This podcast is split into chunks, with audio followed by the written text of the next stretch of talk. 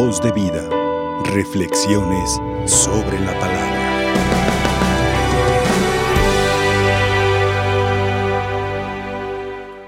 Queridos hermanos, la lectura del profeta Daniel nos recuerda una vez más quién es el que es Rey de Reyes y Señor de Señores.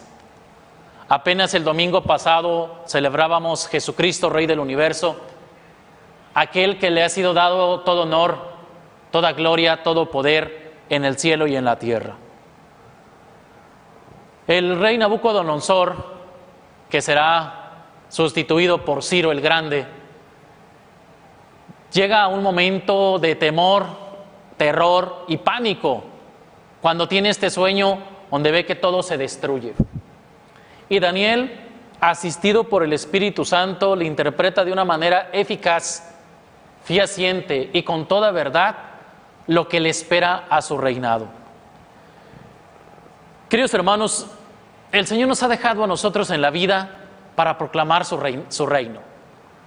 Nos ha dejado como familia, como sociedad, como parte de un plan eterno de salvación, donde nos dirigimos hacia una casa celestial, a una patria eterna, pero mientras llega ese momento, estamos todos compañeros de la misma barca.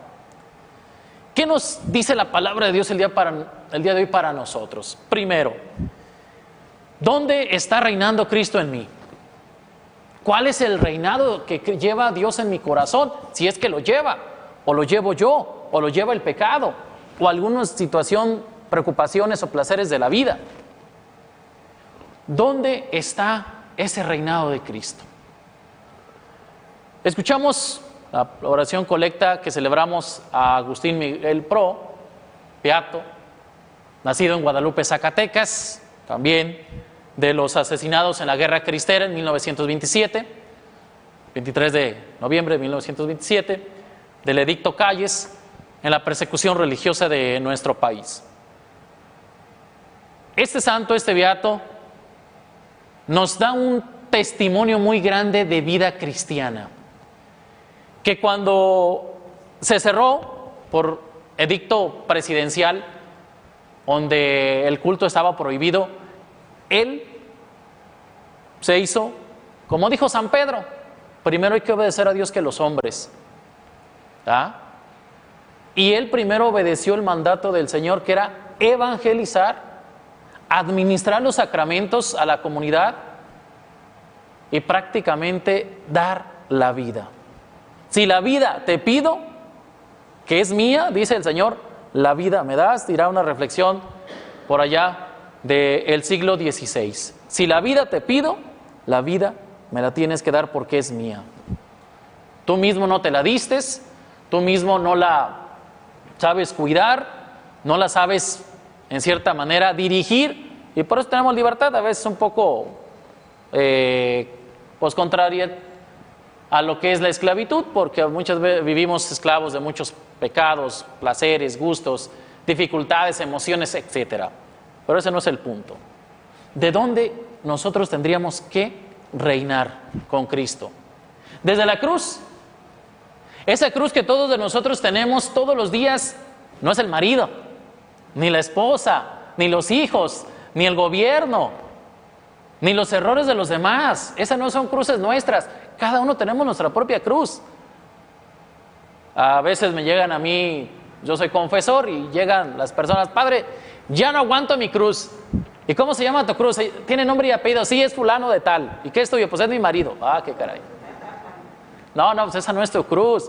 O ya no aguanto a, mi cruz, llega el Señor y dice lo mismo o de los hijos o los papás o viceversa.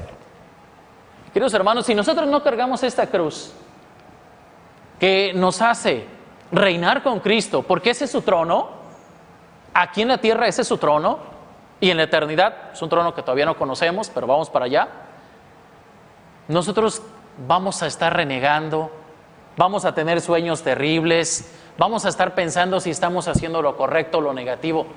La misma verdad fiaciente de la cruz nos lleva a esa certeza de justicia y misericordia de lo que ha hecho Cristo por nosotros. Habla el Señor de las ofrendas motivas de un templo, el templo de tu cuerpo. el templo de tu persona, que a lo mejor lo traemos, ¿verdad? Con etiqueta, alhajas, manillos, bañados y perfumados y todo lo que ustedes quieran. Y es ese reino, ese castillo, ese trono que Dios te ha dado para ti. ¿Desde ahí proclamas la palabra de Dios desde tu corazón? ¿O de dónde se proclama la palabra de Dios? Porque muchas veces pensamos que solamente proclamar es acá, de este lado. Pues esto se proclama el Evangelio, pero el Evangelio personal, el Evangelio en primera persona de indicativo, que es el Evangelio escrito que Dios nos ha dejado, ¿desde dónde lo proclamas tú? Es decir, ¿a dónde llevas el Evangelio cuando vas a misa, cuando estás dormido, cuando estás trabajando, cuando estás de vacaciones, cuando vas a la playa, cuando vas algún meeting, etcétera? ¿De dónde proclamas tú el Evangelio? Dice el Señor que no quedará piedra sobre piedra.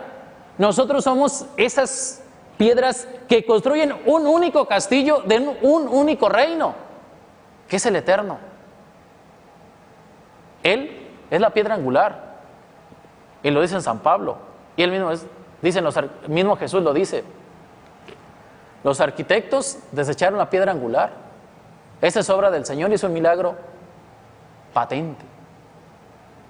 ¿Desde dónde nosotros predicamos el Evangelio? Queridos hermanos, una de las maneras de predicar el Evangelio, donde la sociedad, la familia, todos se vuelven jueces o nos volvemos jueces a veces in misericordia, es desde el testimonio personal.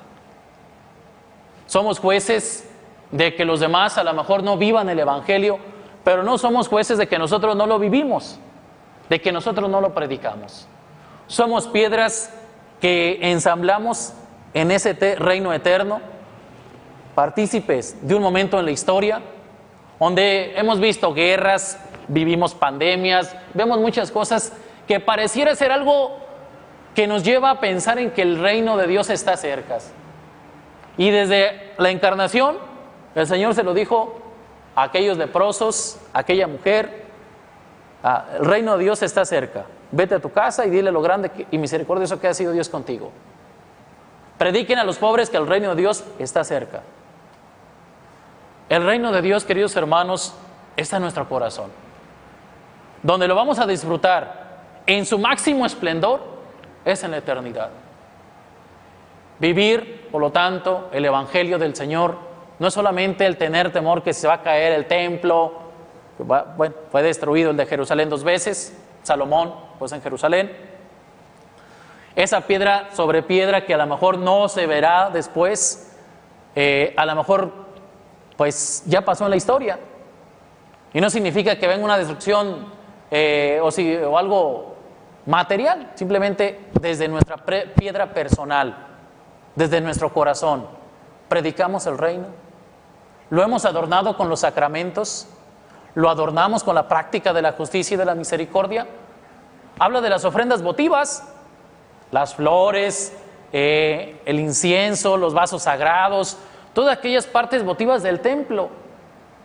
Nosotros lo hemos adornado con el amor Pidámosle al Señor que así como Agustín Miguel Pro y otros tantos mártires como el, el sábado celebrábamos a Anacleto González Flores y compañeros mártires, beatos mártires, que nosotros demos testimonio de ser piedras vivas.